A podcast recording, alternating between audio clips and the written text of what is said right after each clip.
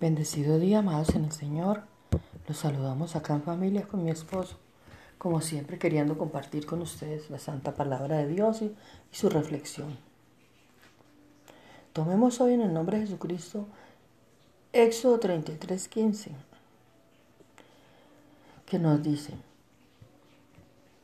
Señor, le dijeron, si tú no vas con nosotros, no nos envíes. Qué difícil poder decirle al Señor estas palabras, sobre todo cuando nuestro ego, nuestro orgullo, nuestra soberbia y nuestra arrogancia no nos permiten dejarlo ir a Él por delante. Porque cuando Él va por delante, siempre habrá paz, amor, fe, templanza, mansedumbre y paciencia. En Deuteronomio 31:8, y Jehová va delante de ti, Él hará contigo él estará contigo, no te dejará ni te desamparará. No temas ni te intimides. En el nombre de Jesús, amén.